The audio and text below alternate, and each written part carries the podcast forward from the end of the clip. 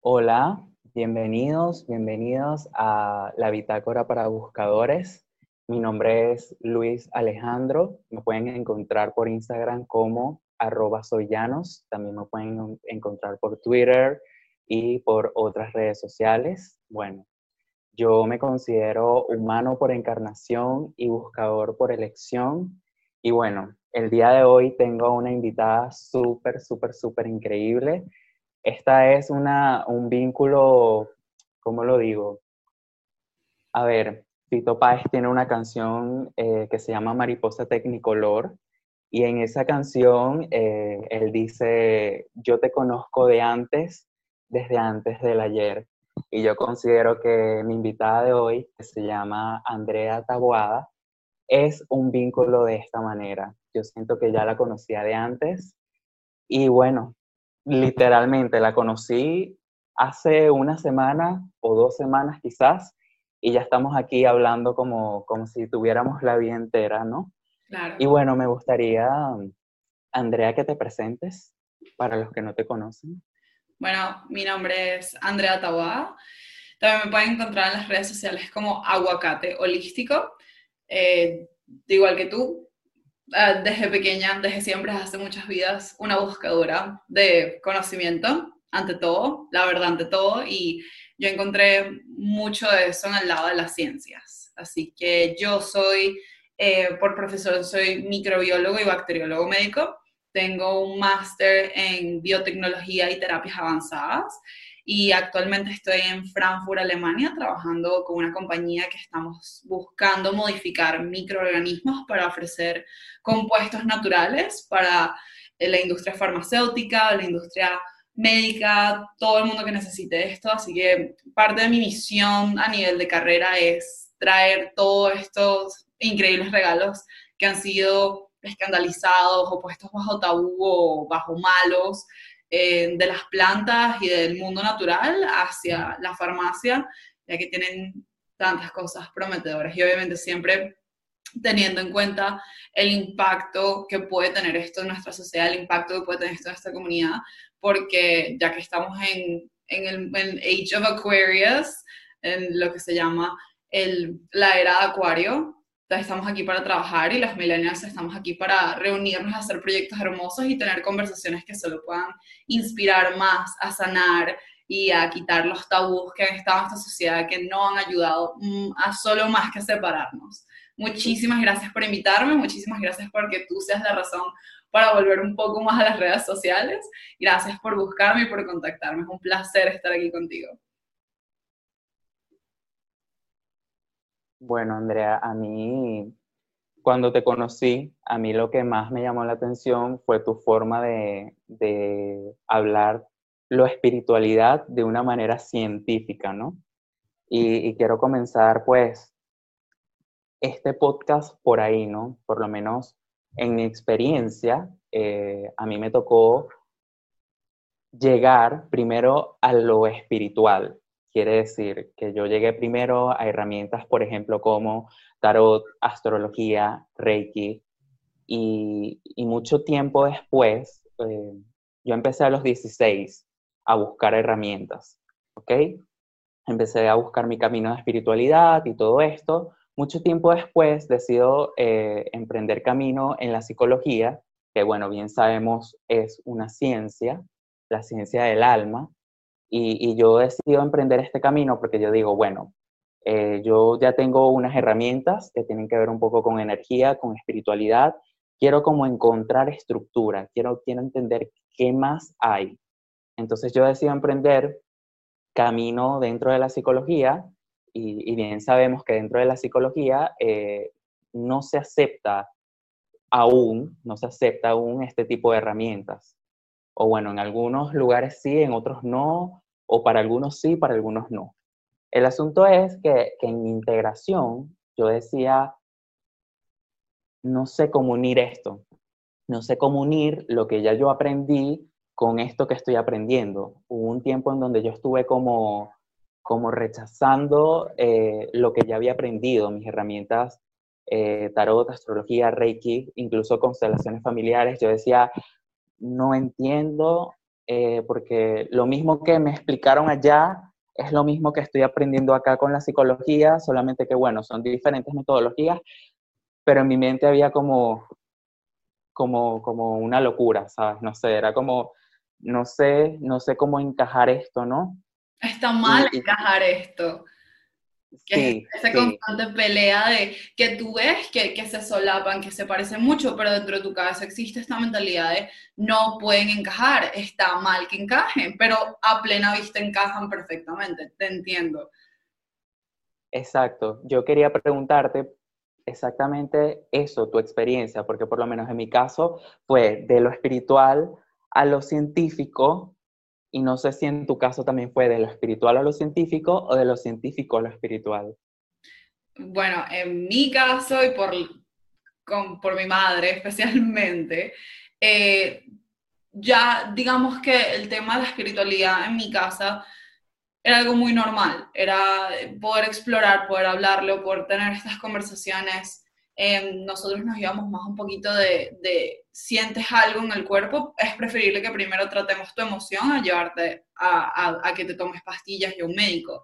Y a medida que yo empecé a estudiar y me empecé a formar, me di cuenta que este lado humano no encajaba dentro de, cuando se te presentaban los casos, por lo menos cuando yo estaba estudiando, parte de nuestro trabajo era tomar pacientes eh, teóricos y buscar entender. Entonces, claro, cada vez que yo levantaba la mano y decía, ajá, pero le preguntamos a esta persona si hay un tipo de dieta en su casa que, que esté interfiriendo con sus riñones, como por ejemplo el exceso de sal. La respuesta era, no, Andrea, obviamente no tienes este tipo de cosas, tienes que observar que el problema es este.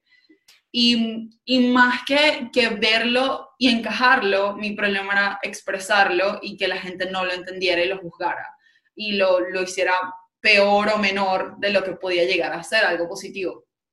Y a medida que empecé a estudiar ciencias y empecé a entender por lo menos el mundo microbiológico, especialmente, especialmente la parte de ADN, la parte genética, te das cuenta que aquí afuera no hay nada nuevo. Aquí afuera en el mundo de los humanos, por más que creamos que nosotros construimos todo de la nada, es mentira. Nosotros, aunque no lo creamos, subconscientemente estamos inspirados por todas estas cosas. Por ejemplo, tú haces mención a la astrología.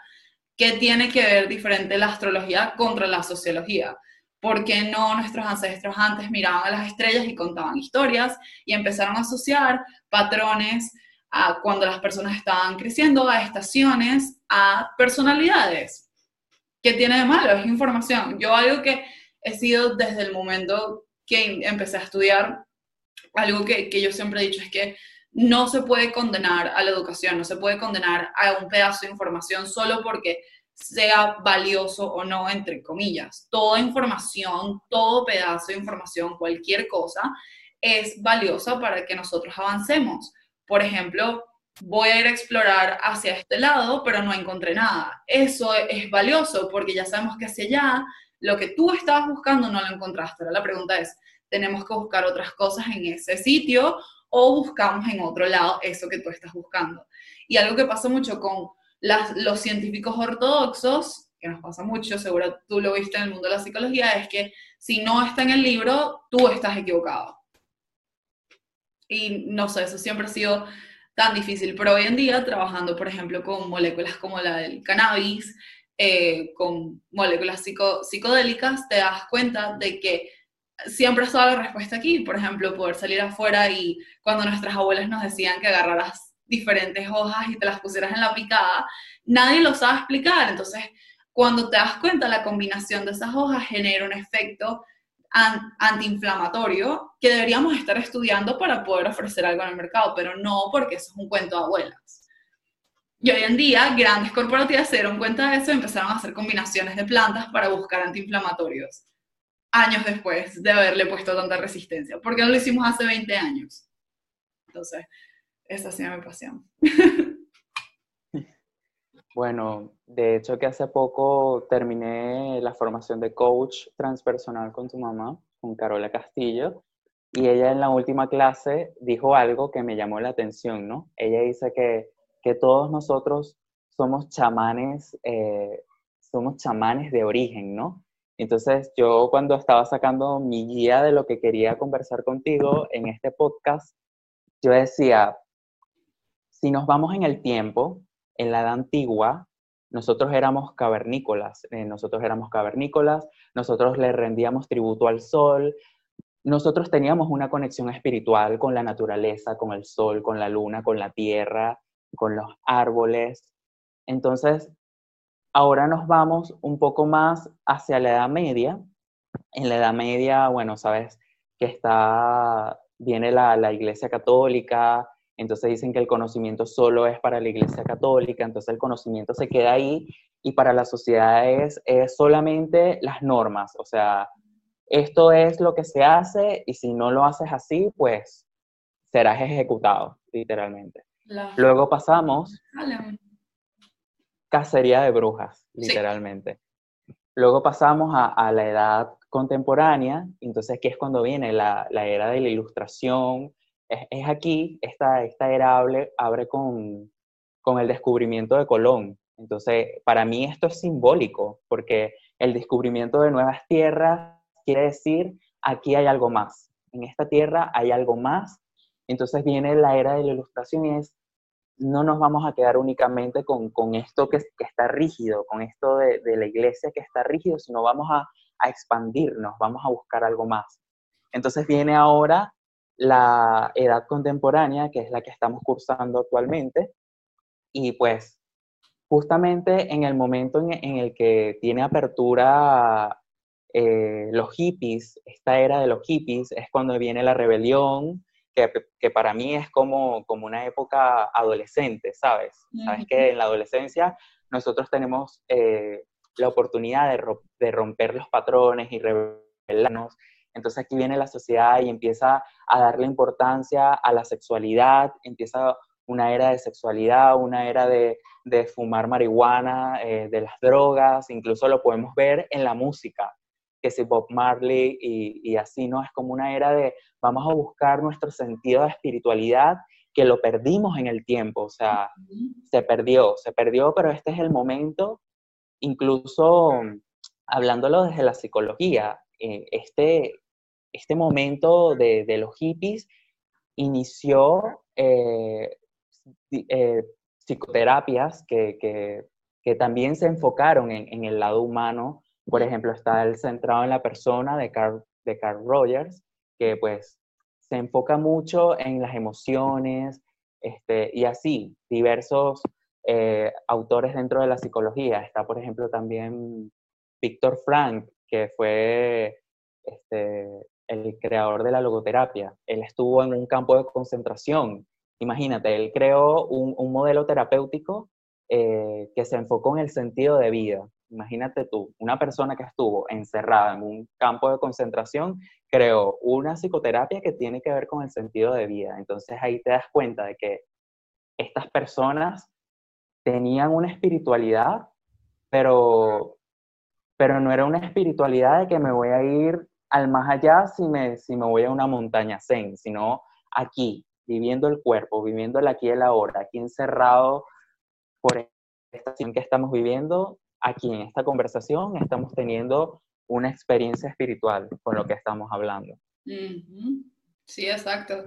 Em, hasta hoy en día, bueno, estábamos hablando antes de, empezar, los estudios que se está viendo, por ejemplo, em, ahorita en Madrid, hay un increíble estudio que están llevando eh, THC, que es el componente psico délico, no, no podría ser psicoactivo de la marihuana se está utilizando en combinación con CBD, que es, también es el componente de, todo el cuerpo, para ayudar a niños, a recién nacidos que, están, que sufrieron de hipoxia durante el nacimiento. Hipoxia es la falta de oxígeno durante el nacimiento. Por los últimos casi 200 años no sabíamos solucionar ese problema y los niños por lo general no pasaban de la 12, de 12 años, o si lograban sobrevivir, sufrían de distrofia muscular, de problemas al hablar, muy, muy grande. Y descubrimos que cuando se toma este niño y se pone en condiciones muy, muy frías, su, temperatura corporal baja, entra en estado de hipotermia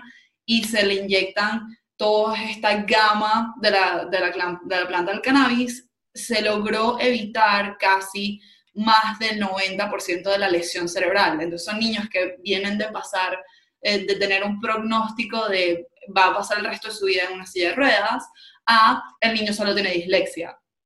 Ese tipo de cosas, por lo menos estábamos hablando que ahorita hay un boom muy grande, especialmente en Europa, de utilizar por lo menos hongos alucinógenos, LSD, MDMA, éxtasis, todos estos compuestos que se dieron en los 60 durante los hippies para hacer psicología y psicoterapia guiada con los pacientes para lograr. Y esto ha tenido un impacto tan grande en el desarrollo de las personas. Hay personas que antes no podían pasar más de un minuto en terapia y ahora pueden pasar ocho horas con un terapeuta y de verdad desarrollar el problema y llegar hasta lugares donde antes no podía ser. Entonces, creo que de alguna manera todo este New Age o toda esta, esta nueva magia que se está presentando es porque decidimos abrir los antiguos textos, decidimos abrir todo aquello que estaba en la oscuridad o lo que se considera ciencias ocultas por la iglesia y empezamos a leer qué había ahí. Yo por lo menos he sido siempre, desde, desde muy pequeña, tan incomprendida yo,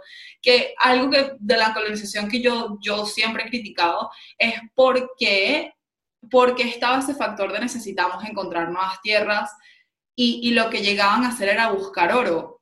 Porque eso en vez de por qué no venimos acá a escribir y a hacernos más ricos en conocimiento? Y es por lo que tú dijiste, a la iglesia nadie les podía decir pero ni por qué. Lo único que podías es mostrarle a través de las riquezas de hay una oportunidad aquí que tenemos que ir a ver.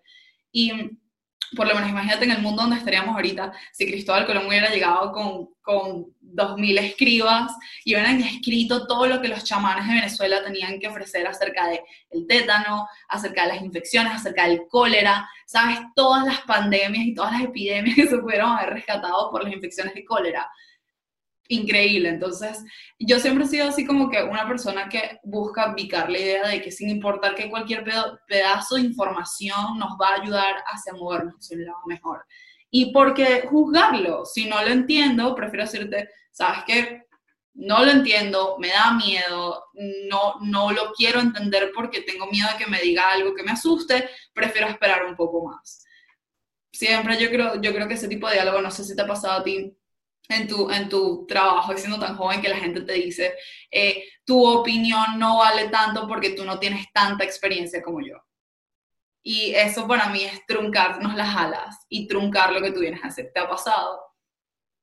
De hecho, a mí me dieron mi título de licenciado en psicología mención clínica el año pasado.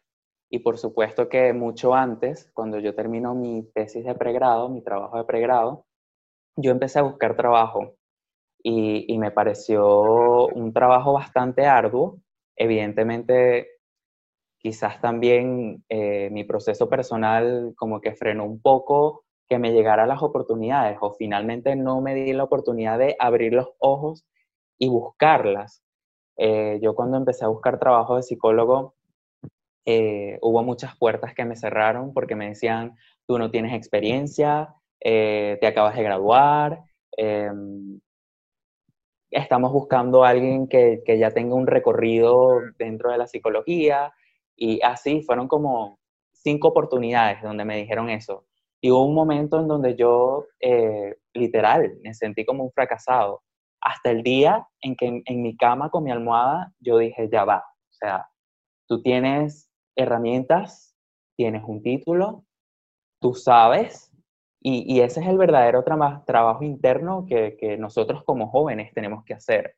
O sea, es un trabajo de, pararte al frente del espejo y creerte verdaderamente lo, que haces y lo que eres, ¿no? Eh, para mí quizás fue un trayecto corto, porque este, este trayecto de buscar trabajo lo hice con varios amigos, amigos que todavía siguen buscando trabajo. Y, en mi caso, yo empecé a, em, trabajando de otra cosa, trabajé en una tienda acá en Venezuela, hasta el momento en que, o sea, trabajé a la par en la tienda y como psicólogo online. Yo me aperturé como psicólogo online. Pero llegó un momento en el que dije, ya, o sea, yo necesito enfocarme completamente a mi carrera y, y decirle adiós a el otro trabajo, que bien es cierto, me regresó un poco eh, mis ganas de emprender, o bueno, yo mismo me regresé un poco mis ganas de emprender trabajando ahí, no le voy a dar la responsabilidad a ese trabajo, sino a mí mismo, en ese camino que yo hice ahí. Exacto. Pero es un camino, ¿sabes? Es como un camino, no, no es fácil, no es fácil porque sí, sí hay que estar claros y conscientes de que allá afuera hay muchas personas que dicen que pues que nosotros los jóvenes como que necesitamos un camino para, para llegar, para llegar a, a, eso. Pero realmente eso es más creencias que otra cosa, ¿no? No existe eso, no existe. Te pueden medio mostrar por dónde va, pero literalmente una de las, el único, uno de los regalos más preciados que yo me llevé de haber estudiado microbiología fue un profesor que, me, que nos dijo, ustedes pueden ir de afuera y pueden agarrar todos los textos y replicar todos los experimentos y ser los mejores científicos del mundo pero eso no es ser científico, ser investigador, ser biólogo, es que ustedes tienen que dejar algo atrás, un pedazo de información o una pieza que nos haga falta en, los próximos caminos. Y si lo único que van a hacer es ir y repetir todo lo que ya hemos repetido, que ya sabemos que funciona, no van a llegar a un lado. Y, y él siempre nos decía, busquen soñar más afuera del pantano siempre busquen qué hay más afuera del pantano, no tengan miedo porque ustedes nacieron aquí, vivieron aquí, esto es lo que parece cómodo, es de ustedes también de verdad el problema. Por ejemplo, uno de los problemas que, que salió en un, seminario, en un congreso que asistí hace poco fue por qué eh, tenemos en ciertas partes del mundo agriculturas y tanta comida, tenemos tanto que ofrecer en los mercados a nivel de comida, pero del otro lado del mundo no tenemos nada que ofrecer es una pregunta que ya no se pueden responder los políticos, que ya no se pueden responder la gente de economía, nada. Esa es una respuesta que solo los, los, científicos y los biólogos nos pueden responder. ¿Cómo podemos hacer que ambas agriculturas de ambas partes del mundo funcionen mejor sin importar el precio, sin importar las otras compañías? Tenemos que buscar hacer el cambio nosotros ya. Y eso si me lo hubieras dicho hace 10 años, no te creo para nada, porque siempre los científicos hemos, hemos, sido los nerds que no vamos a llegar a ningún lado, pero enos aquí. Lo estamos logrando y hay tanta gente, por lo menos en el mundo de la biotecnología, en el mundo de la psicología, que está buscando cooperar, está buscando trabajar juntos. Ahorita por lo menos un, increíble estudio que estaba leyendo, que estaba siguiendo, es los niños que son eh, fertilización in vitro, eh, suelen desarrollar problemas de comportamiento y problemas coronarios más rápido que, eh, que niños que son concebidos de manera natural. Y se empezaron a preguntar, ¿por qué? Y cuando simplemente se metieron unos, unos investigadores a ver el protocolo en las clínicas, se dieron cuenta que no se estaban respetando, por ejemplo, eh, algo, tan sencillo, algo tan sencillo como que un embrión fertilizado está dentro de un útero que es oscuro, que es caliente. Los embriones fertilizados están metidos en congeladores que están con full luz ultravioleta. Eso tiene que afectar hasta cierto punto y surgió toda la ciencia de la epigenética. Cómo las acciones que toma un humano, cómo las acciones de afuera afectan que ciertos genes salgan. Por ejemplo, familias con largas historias de depresión que no se presentan en las generaciones jóvenes hasta que un evento pase. Eso no solamente tiene que ser la, historia de la familia, la psicología, eso también tiene que ver biología. Y cuando acá, cuando acá Freud te hubiera dicho, tenemos que chequear los genes de la familia para ver qué hay. Nos estamos yendo hacia un mundo donde creo que ya ni siquiera el arco iris es un buen ejemplo. Creo que nos estamos yendo a un mundo donde somos como una, una caja de Fruit Loops, ¿sabes? De muchos colores muy mezclados.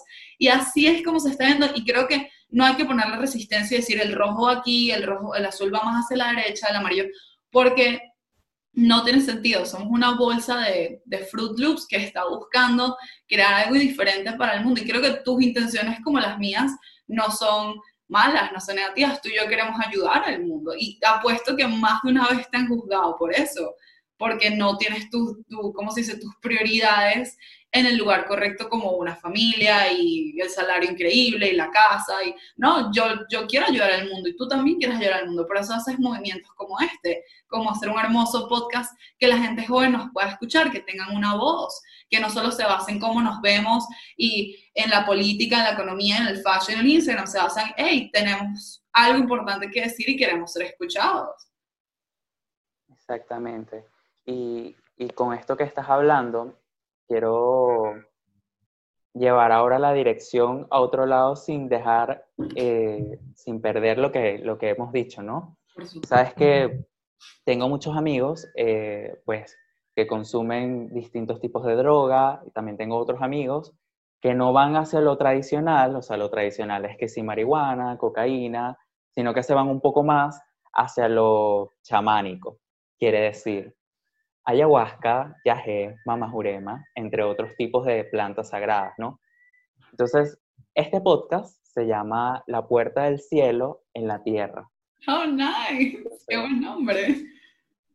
A mí me llama la atención que, pues, las personas, muchos de nosotros, estamos buscando una experiencia espiritual acá en la Tierra y que por lo menos cuando te conocí, tú hablabas de, la molécula del DMT, que es lo que contiene las plantas sagradas, que al tomarlas, al consumirlas, o incluso la marihuana también, despiertan memorias dentro de nosotros que transcurren en el tiempo. Es decir, que podemos viajar a la edad antigua y vernos como unos faraones o así, ¿no? Entonces a mí me llama la atención que en este tipo de plantas que este tipo de plantas sean tan, tan mágicas que puedan llevarnos a, ese tipo de visiones, ¿no? Entonces, me acuerdo que cuando te conocí, tú hablabas también de que nosotros tenemos el componente de, la planta sagrada dentro de nosotros. Entonces, me gustaría que hablaras un poco de eso acá en este momento. Por supuesto, me encanta, excelente pregunta. Y solo para, para, para dejarlo a lo mejor una línea trazada, eh, las drogas psicoactivas, las normales o naturales, son aquellas que podemos extraer de las plantas o que una planta puede sintetizar bajo un proceso normal. Eso se podría ser considerado DMT, LSD, ayahuasca, peyote, cannabis, todas esas que vienen de una planta, por lo menos LSD viene del gluten, Em, DMT viene de la planta de ayahuasca, eh, cannabis viene de la planta del cáñamo. Y del otro lado de la línea tenemos las drogas sintéticas, que esas son las que vienen de una combinación de químicos en un laboratorio que generan un cristal o generan un polvo o generan, sí, eso, o un líquido. Em, la, gran, la, la gran diferencia es que las que son sintéticas en laboratorio no se inspiran, esas moléculas no están inspiradas en casi nada que tiene que ver con el mundo de las plantas. Esas se lograron 100% ser químicas y de hecho esas son las que tanto eh, la gente como yo condenamos a que no son positivas de consumir, por más que la tentación exista, porque esas generan un impacto a largo plazo en la psiquis de las personas. Y, por ejemplo, una cosa son las hojas de coca y otra cosa es la cocaína. Todos los procesos en el medio que se requiere cambian la pureza de cómo el, el cuerpo asimila la molécula y cómo el, el cuerpo puede ver, cambiar, puede interpretar la molécula de alguna manera. Entonces, eh, de este lado, de este lado de las plantas, que ese sí es el, que yo manejo, lo que pasa es que por lo menos los, los dos ramas que, que a mí más me impresionan son el sistema endocannabinoide del cuerpo y el sistema de muerte del cuerpo, que no se confunda con el sistema de necrosis del cuerpo, es el sistema de muerte. Eh, algo muy curioso que nos hemos encontrado es que por lo menos las moléculas que se llaman los cannabinoides, que se encuentran en la planta del cáñamo naturalmente, en la, en la tierra, em, se encuentran de una manera natural en nuestro sistema nervioso del cuerpo. Y nadie sabe por qué, nadie entendió por qué hasta hace unos cuantos años que se pusieron a investigar y lo que lograron observar fue que en nuestro sistema nervioso funciona con electricidad. Electricidad que tanto sube o baja y se interpreta como sensaciones o se interpreta como activación de memorias o activación de respuestas o estímulo-respuesta básico. Por ejemplo, yo me golpeo la mano, eso se va a transmitir como electricidad a través de mi cuerpo, mi cuerpo va a poder interpretarlo y va a poder decir, au. Mi cerebro va a poder asociar este estímulo con dolor y decir, au. Cuando una persona está bajo mucho estrés, bajo estrés, eh, ansiedad, eh, estrés cotidiano, el cerebro está mandando mucha electricidad al cuerpo para que responda. Por ejemplo, una persona que está corriendo, una persona, etc. Nuestra, la electricidad dentro de nuestro cuerpo, la electricidad que pasa atrás de las neuronas, esto las, literalmente las puede quemar. Es como agarrar y pegarse una toma corriente que, que contrae y duele. Esto pasa. Entonces, nuestro increíble cuerpo, nuestra increíble madre naturaleza dijo necesitamos tener un freno de mano para que no se achicharren las neuronas, para que se mantengan sanas porque el cerebro no va a dejar de mandar estímulos. Creo que si la persona que logre dejar de mandar electricidad es la persona que logró una completa maestría de su cabeza, de no sentir nada y en literalmente vivir por la vida sin emocionarse, sin sentirse triste o sin sentir. Un milagro de la ciencia. Entonces, lo que pasa es que en la cabeza de nuestras neuronas, en la cabeza de nuestros nervios, está este sistema que se llama el sistema endocannabinoide. Y lo que hace es que cuando mucha electricidad está pasando a través de ellas, uno, esta molécula sale y funciona como un, um, insulator, como una, una barrera de protección que ayuda a aislar la electricidad y no hace que pase tan rápido. Entonces, el ejemplo que a mí me gusta dar es un carro que está bajando por la cota 1000 y no tiene frenos. Y los frenos, por más que tú intentes pisar esos frenos, no funcionan. Tienes dos opciones. O mueves el carro muy rápido y lo estrellas, lo cual puede resultar en una muerte, y eso es lo que el cerebro cree que es lo que va a pasar. O metemos poco a poco el freno de mano que ayuda a bajar la velocidad del carro. El sistema endocrinóide es el freno de mano la velocidad representa la electricidad en tu cuerpo que no puedes parar y no puedes desviar. Entonces, brillante, brillante eh, sistema porque ayuda mucho a que las personas sobrevivan, ayuda mucho a que las personas no se quemen y dejen de sentir sus manos.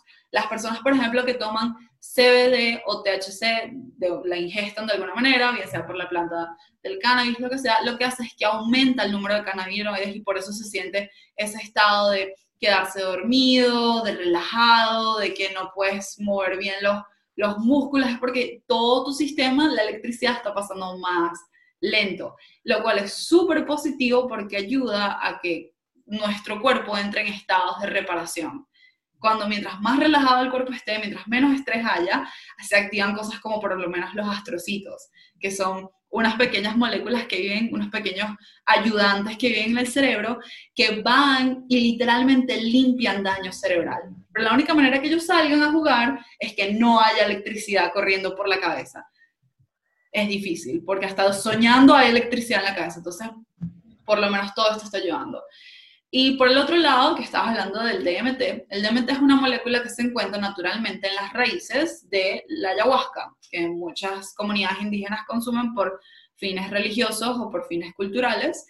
Y lo que encontraron los científicos es que cuando las personas están a punto de morir, nosotros producimos esta molécula en el centro de nuestro cerebro. Hmm, qué, qué, interesante esta correlación que una persona que nunca ha ingerido esto se le encuentra en la sangre después de morir. Cuando empezaron a, ver y entrar mucho, un poquito más en contacto con esto de la ciencia de la muerte, em, se dieron cuenta que las personas que estaban muy cerca de morir, pero los trajeron de vuelta, bien sea por resucitación o lo que sea, todos reportan tener una, una imagen de algo más allá, el túnel, Dios, alienígenas, mi familia, lo que sea, y cuando regresan pueden recordar vividamente esa imagen.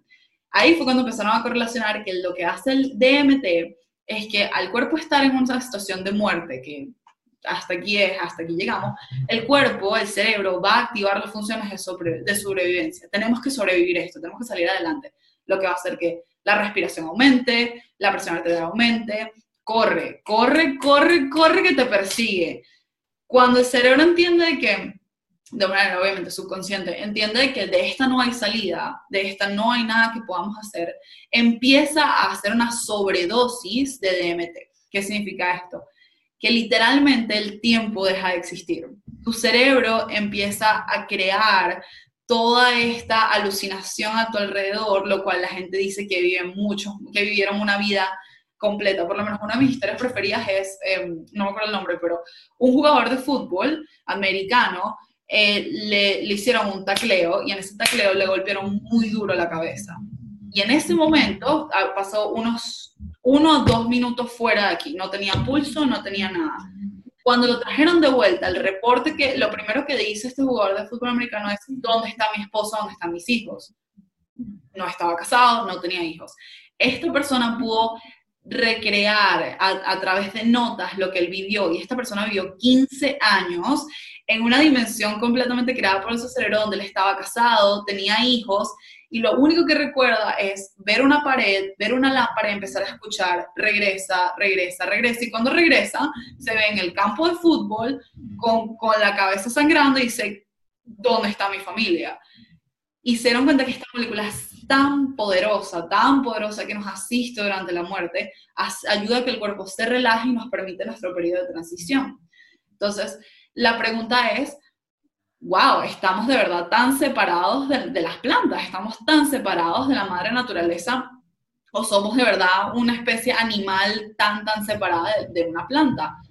No, cuando se empezaron a hacer, cuando se, definió el código genético humano, que se llama el proyecto Genome Human, que se descubrió cada pedacito de nuestro código ADN, lo que nos hace un humano un humano, se empezó a comparar esos códigos genéticos contra el del cerdo, el del hongo, el de la banana, y nos descubrimos que no estamos tan lejos de ellos. Por ejemplo, nosotros compartimos con la banana, con plátano normal, compartimos más del 90% del código genético. ¿Por qué? ¿De dónde es eso? Y es impresionante, por lo menos con los hongos, con los hongos fungi, eh, los normales, los que uno puede comprar en el supermercado, son nuestros parientes por creo que son 11 códigos genéticos específicos que nos diferencian de ellos. Hmm, ¡Qué interesante!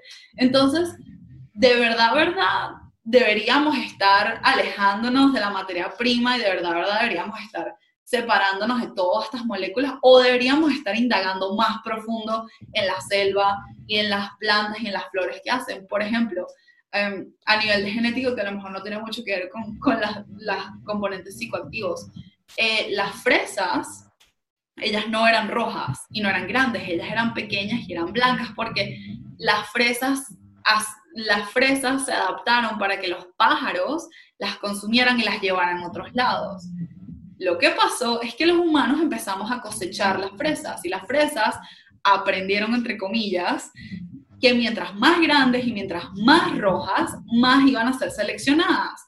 Entonces se aseguraron de solo empujar esos códigos genéticos hacia adelante. Entonces las que eran pequeñas y blancas no eran, no eran tan exitosas en sobrevivir. Entonces, las personas jóvenes de hoy en día, que estamos perdidos por el mundo, eh, y estamos buscando esas experiencias allá afuera, hay tanto, especialmente en Latinoamérica, que se puede hacer, que se considera religión, como por ejemplo tomas ayahuasca, se puede hacer y son experiencias que van a abrir un, un, código allá adentro que no podemos descifrar porque no tenemos las herramientas en nuestro consciente para hacerlo.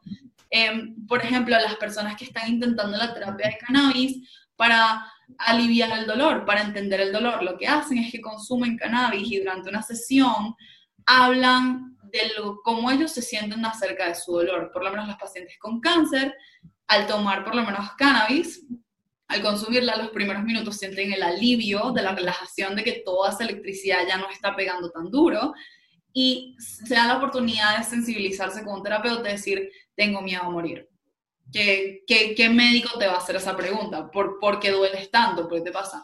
Y todo eso mostrado simplemente más y más. Entonces, a medida que más investigamos el mundo de los psicodélicos, más nos damos cuenta de que están cada vez más cerca de nosotros y que de alguna manera pasan la llave en nuestro subconsciente a que este comunique información nueva. Por ejemplo, la gente que consume LSD por una vez, su cerebro para siempre no va a ser igual. Porque cuando hay un experimento súper interesante que agarraron a una persona, le hicieron un, un, lo que se dice en inglés CAT scan, que es una, una tomografía cerebral, y se dieron cuenta que tenía su actividad cerebral solo en el centro, en el centro del cerebro. Durante su ingesta LSD, todas las neuronas del, cerebro se estaban intercomunicando, estaban aprendiendo unas de ellas. Lograron intercomunicar e intercambiar información. Y luego cuando la persona sale, le vuelven a hacer la tomografía y se da cuenta que otra vez el centro de actividad está solo en el centro. ¿Por qué en el SD una persona sufre más de creatividad y de este, esta sensación de inocencia? ¿Qué está pasando durante nuestro consciente que está cerrando estos portales de información que tenemos. ¿Y por qué las drogas alucinógenas nos están permitiendo abrir? Es porque literalmente nuestro cerebro está sobreestimulado. A diferencia, por ejemplo, de la cocaína o la metanfetamina, que lo único que hace es aumentar las pulsaciones cardíacas y da esta sensación de me puedo mover más, puedo estar más rápido, estoy más alerta. En verdad la cabeza no se está comunicando, el subconsciente no está pasando llaves. Entonces, mientras más natural sea la experiencia, mientras más supervisada en el sentido de tener gente que uno ama eh, y más uno quiere entrar a estos procesos espirituales, más uno puede entender y decodificar esto de aquí adentro. Y es un camino, es un proceso muy largo que las personas, mientras más lo hacen, mejor recuerdan. A mí me parece pues bastante interesante que, que las experiencias que se vive con la toma de plantas sagradas se llegue a este estado tan, tan sutil, tan sublime, eh, es como volver a la niñez, ¿sabes? Que es la creatividad, es la libertad, es no existe, no existen creencias, no existen barrotes. O sea, yo siento, yo no he experimentado plantas sagradas, sé que tú sí, pero yo hace poco experimenté, bueno, sigo, sigo experimentando una experiencia transpersonal que pues siento que más o menos va así. No voy a decir que completamente sí porque no he experimentado la planta sagrada, pero en mi proceso transpersonal yo he sentido como si aquí habían eh, eh, como barrotes, pero al frente de mí había una puerta, o sea, alrededor habían barrotes, pero al frente de mí había una puerta que nunca vi y yo pensé que esa puerta estaba cerrada con barrotes, pero realmente estaba abierta. Y en mi experiencia experimental fue como, date cuenta, la puerta siempre estaba abierta y finalmente como que me permití ir al otro lado, en donde hay, donde está todo, todo literalmente. No sé si a ti con la, con la, con la toma de planta sagrada te pasó algo así. Es súper interesante porque em, no, no fue así como una puerta que se abrió para mí y de repente este flujo de aire empezó a salir. Fue más así como que algo cuando yo era pequeña, yo veía el mundo de una manera, eh, yo creía que los árboles nos podían escuchar, yo, yo a veces veía a, a las hojas al fondo que nos saludaban. Y, y, claro, esto dicen que es la imaginación de un niño que a medida que vas creciendo te van diciendo, no, eso no es así, no seas tan loca, es un poco más normal. Y y de repente cuando entras en un proceso de plantas sagradas, te das cuenta que los árboles sí te están saludando y que los árboles te están escuchando.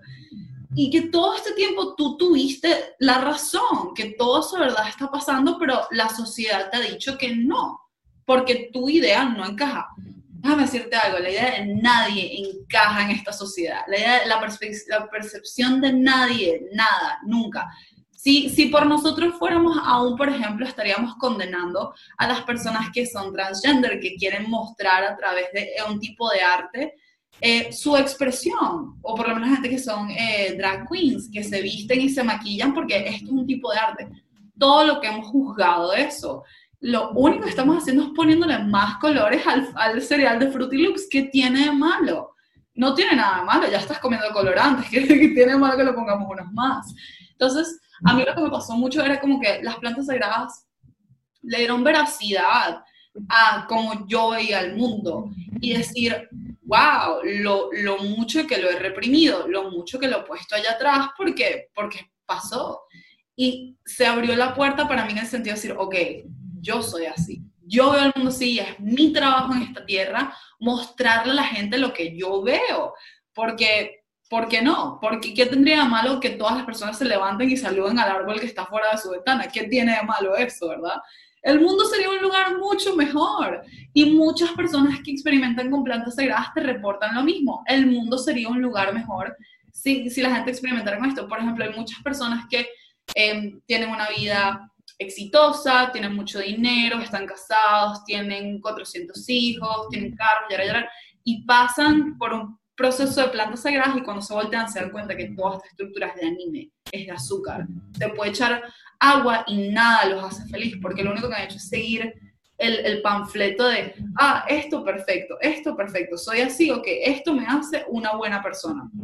Cuando se dan cuenta, terminan botando sus carreras por la ventana, terminan botando sus parejas por la ventana, terminan botando todo por la ventana porque esto no era lo que ellos querían, lo que ellos siempre querían era ser abogado, ser artista.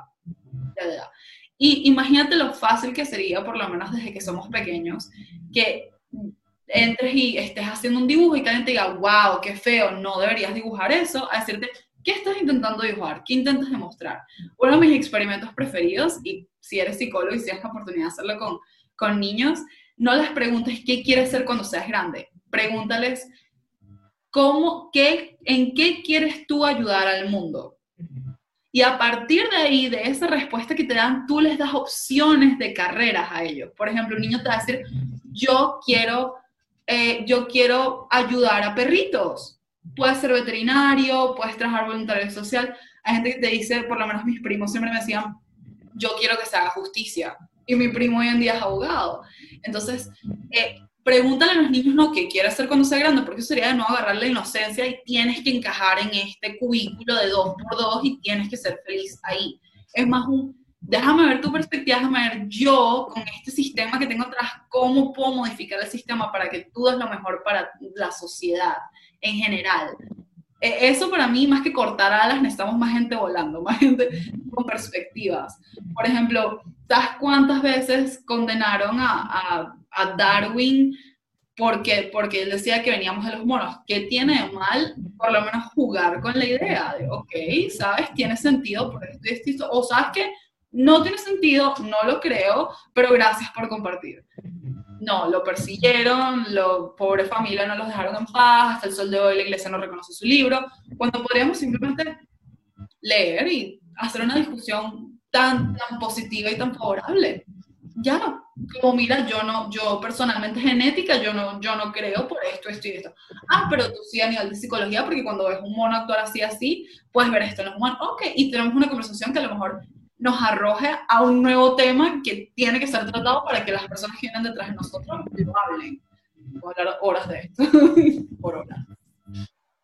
Bueno, de hecho que, que, con eso, lo que decía de la puerta del cielo en la tierra, ¿no? Están los científicos, están las personas eh, que se encajan en herramientas espirituales y entonces está esta constante lucha de yo tengo la razón, yo tengo la razón, yo tengo la razón. Y yo siento que definitivamente la puerta en el cielo es, es lo que está en el medio, es yo voy a integrar eh, la espiritualidad y voy a integrar la ciencia, que es definitivamente el lugar en donde estás tú y donde también me encuentro yo.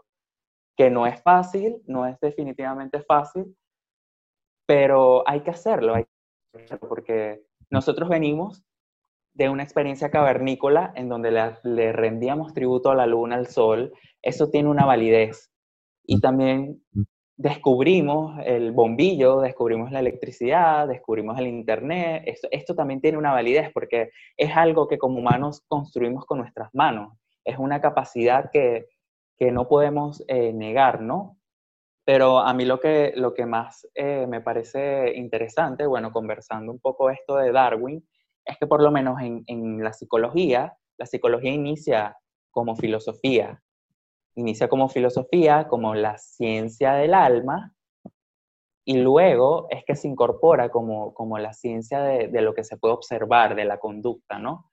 Mm. Pero dentro de, de, la psicología existen muchísimos conceptos que son sacados de antes de Cristo. Por ejemplo, eh, cuando hablamos de teorías de personalidad, está mm, la teoría de Hipócrates, eh, que él hablaba de que tenemos diferentes tipos de temperamento, está que es el colérico, el melancólico, el sanguíneo, y por lo menos él saca esta teoría a partir de los cuatro elementos.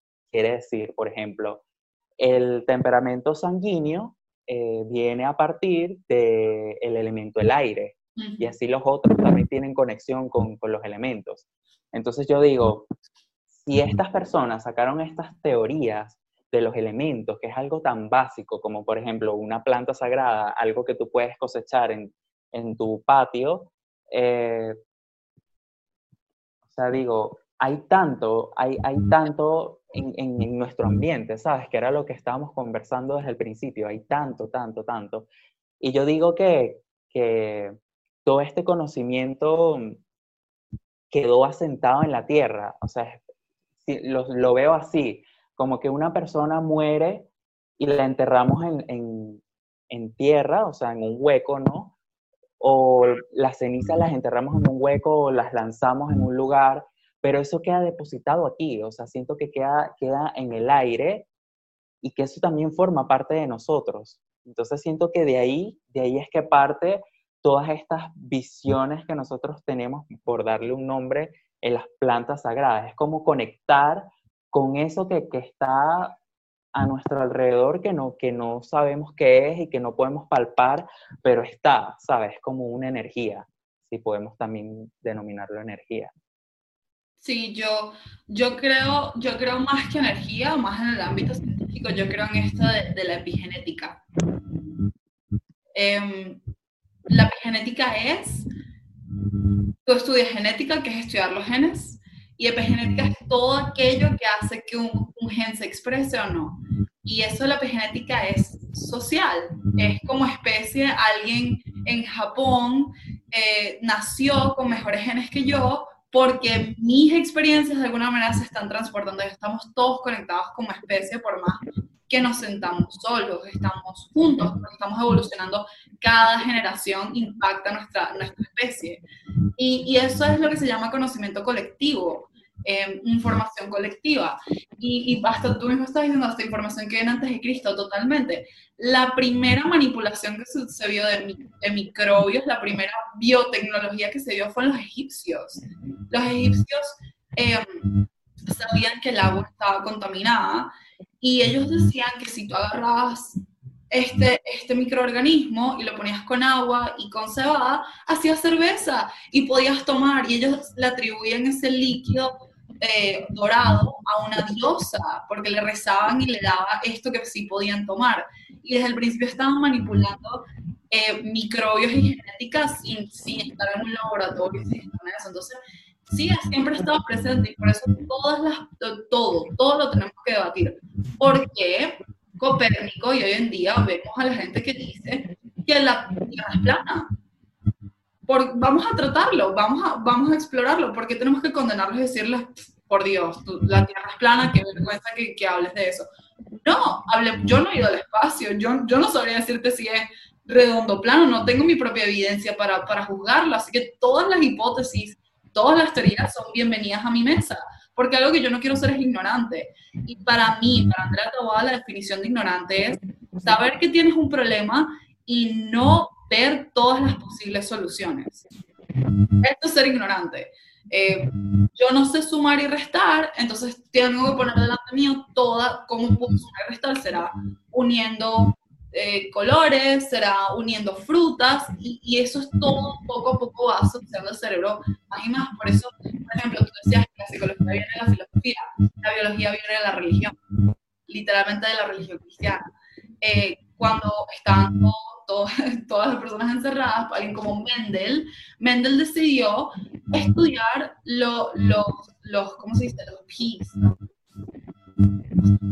el punto es que se puso a estudiar flores y se puso a estudiar frutos, los guisantes, gracias. Se puso a estudiar todo el tema de los guisantes y todo, todo esto, y empezó, empezó a decir, ok, si mezclas esta flor con esta flor, esto es lo que pasa, y es simplemente observación. Y Mendel fue el padre de la genética sin querer buscarlo. Hoy le decimos genética porque es el nombre más apropiado para nosotros, pero no, mi, mi mensaje es, creo que nosotros que estamos en nuestros, en nuestros 20, en nuestros jóvenes 20, creo que somos más nosotros de lo que son ellos. Somos más nosotros de lo que somos ellos.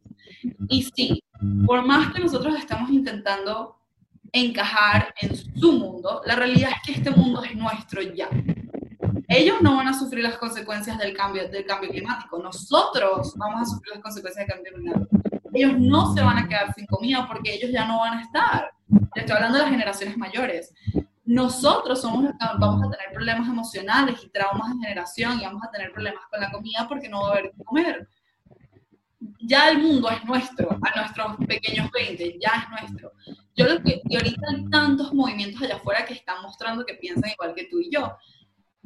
hay que dejar de ver por género, hay que dejar de ver por sexo, hay que dejar de ver por color de piel, hay que dejar de ver por qué te pongas en la cara, hay que dejar de ver por lo que te pongas en el cuerpo, hay que empezar a ver por lo que tienes en la cabeza y qué, nos, qué lo que, de lo que tú traes nos va a servir para hacer este barco más fuerte.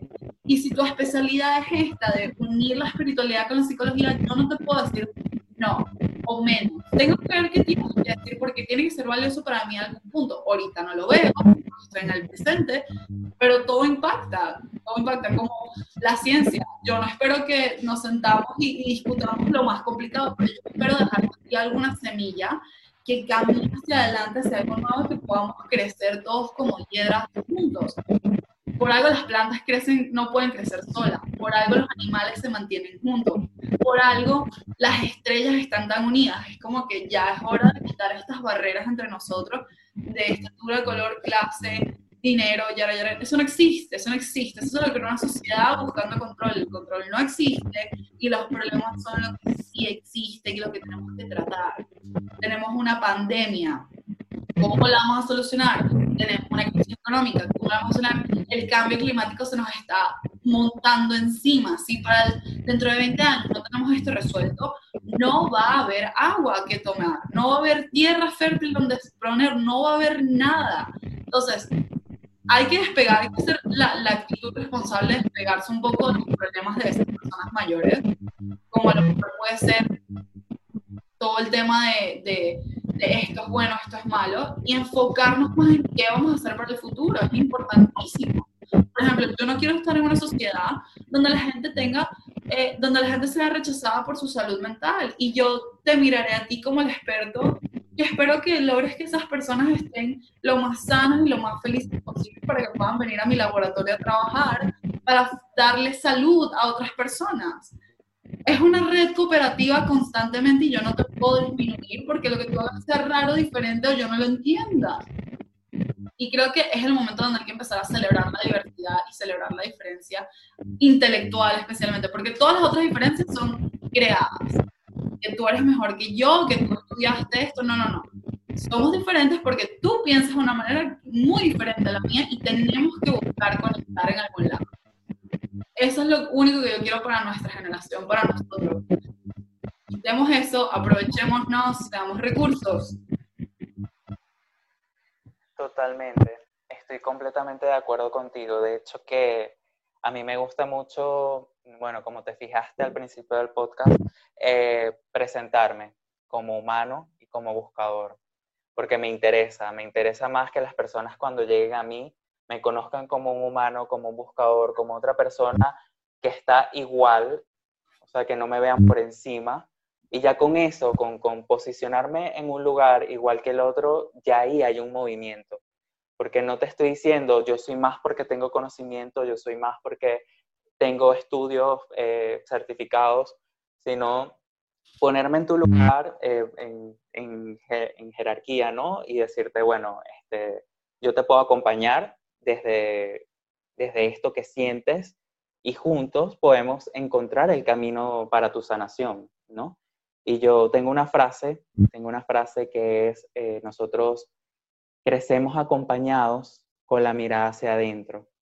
Quiere decir, nosotros caminamos con personas a nuestro alrededor, familia, amigos, colegas, pero finalmente estamos mirando hacia adentro porque todo lo que está afuera finalmente es una réplica de lo, de lo que tenemos adentro. Hermoso.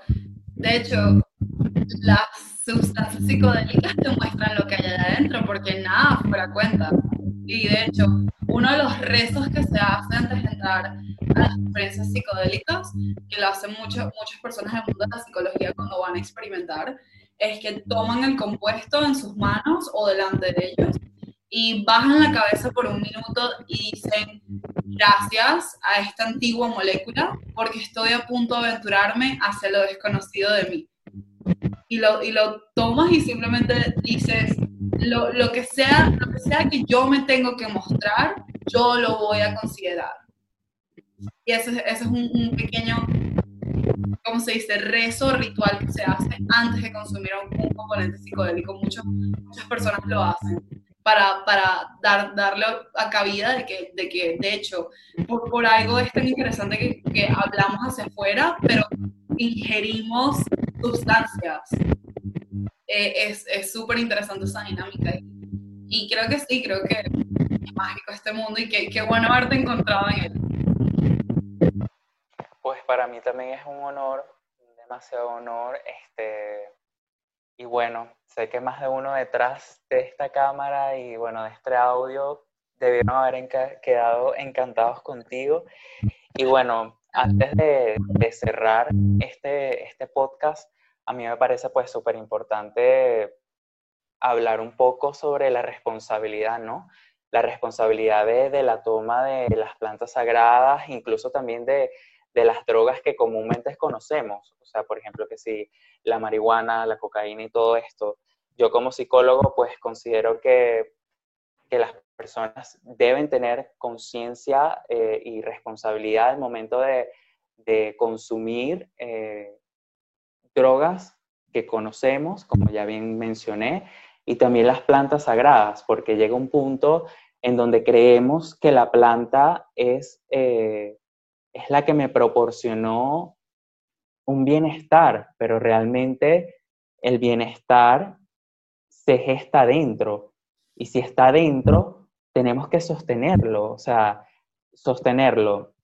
Eh, con esto quiero decir que, bueno, cada quien es responsable de, cuánto tiempo consume y, todo esto, pues cada quien es responsable de esto, ¿no? Pero a mí me parece importante, pues, tú como científica, como bióloga, que conoces todo este tipo, eh, toda esta profundidad, y yo como psicólogo, que bueno, tenemos un código de ética en donde también debemos velar por la salud de las personas, pues hacer un llamado a las personas eh, de que verdaderamente que si quieren vivir una experiencia espiritual, sean completamente responsables de, de, de lo que queda dentro del cuerpo. Porque como bien dijiste, una persona que consume LSD, pues se le despiertan las neuronas, se, le despierta algo que no, no estaba antes, pero eso, eso que se despierta se puede sostener sin, sin tener que volver a consumir, que de hecho eso tú también lo hablabas cuando te conocí. Me gustaría que hablaras un poco de eso antes de, de finalizar. Tan simple como el cerebro tiene la capacidad, todo cerebro tiene la capacidad de afrontarse a una experiencia nueva y aprender de ella. Aprender en el sentido de que hay un registro adentro. Y si tú tienes la capacidad a través de respiración, a través de disciplina, volver a que tu cerebro repita el aprendizaje, lo puedes hacer. Es como volver a ver una clase una y otra vez. Sé que hay adentro, pero estamos tan discapacitados que necesitamos el estímulo, necesitamos la clase, el profesor, el tutor, la droga, que, que estamos muy flojos, estamos muy flojos. en todo, toda experiencia, feliz, triste, psicodélica, lo que sea, se puede replicar de maneras naturales en la cabeza. Y, y eso, eso también hace llamada a que todas las plantas naturales, todos los componentes naturales que no generan adicción, literalmente ninguna genera adicción física, pueden generar adicciones psicológicas. Y esto es un, llamado a tengo que ir a hablar con alguien, porque las adicciones son procesos dentro de, de, falta de seguridad, de falta de autoestima, de falta de respeto propio, de falta de admiración, de, de traumas, de cosas encajadas dentro, que, que estamos repitiendo el mismo problema que es consumir, consumir, consumir para aliviarlo. Es importante, así, ojo, también esto entra todo, eh, los antidepresivos, los antibióticos, todo eso, eso no se puede abusar. Y si uno siente que tiene que ir a hablar con alguien, ¿qué es lo peor que pueda pasar? hablar y uno se conoce mejor. La codependencia es algo creado 100% por el cerebro que no existe. Uno lo único que depende es de oxígeno y agua para vivir y no es codependiente. Y muy importante, yo especialmente en mi área tengo que hacer el llamado y gracias por darme la plataforma para hacerlo. Todas las personas jóvenes que estén o en el futuro estén interesados en, probar cualquier sustancia, alcohol, tabaco, cocaína, marihuana, sea. Por favor, por favor, entiendan que los compuestos que se ofrecen en el mercado negro tienden a estar mezclados con cosas que pueden afectarnos. Pueden afectar la manera que nosotros pensamos, pueden activar depresión dentro de nosotros. El alcohol puede activar depresión que uno no tiene la capacidad o la mentalidad de entender. Es importante también cualquier droga recreacional ese tipo de componentes lo único que van a hacer es generar adicciones a nivel psicológico o hasta a nivel corporal que son más difíciles de tratar. Eviten todo eso por el bien de la fiesta. Todo eso, no, no es necesario. Es, eh, ninguna de esas experiencias le van a dar lo que están buscando. Solo va a ser un periodo muy cortico de tiempo donde lo van a pasar bien y no va a valer nada. Y si sienten que de verdad quieren hacerlo, edúquense primero busquen videos, busquen documentales, lean de las moléculas y créanme que se les van a quitar las ganas de probar todo eso, porque van a empezar a leer de verdad que están hechos por la cocaína acetona, con lo se quita la pintura de uñas, el esmalte que dice atrás muy bien no consumir Es peligroso el mundo de la química y más cuando lo estamos tratando con personas que no están calificadas, a diferencia de por lo menos el cannabis, que es una planta. Entonces, cualquier tipo de curiosidad que surja, googleenlo, búscalo, léelo. Si después aún sigue la curiosidad, vayan a hablar con alguien como yo, escriban por Instagram, lo que sea, podemos debatir lo que está pasando. Yo soy 100% pro a que la conversación tiene que pasar antes de que una desgracia pase.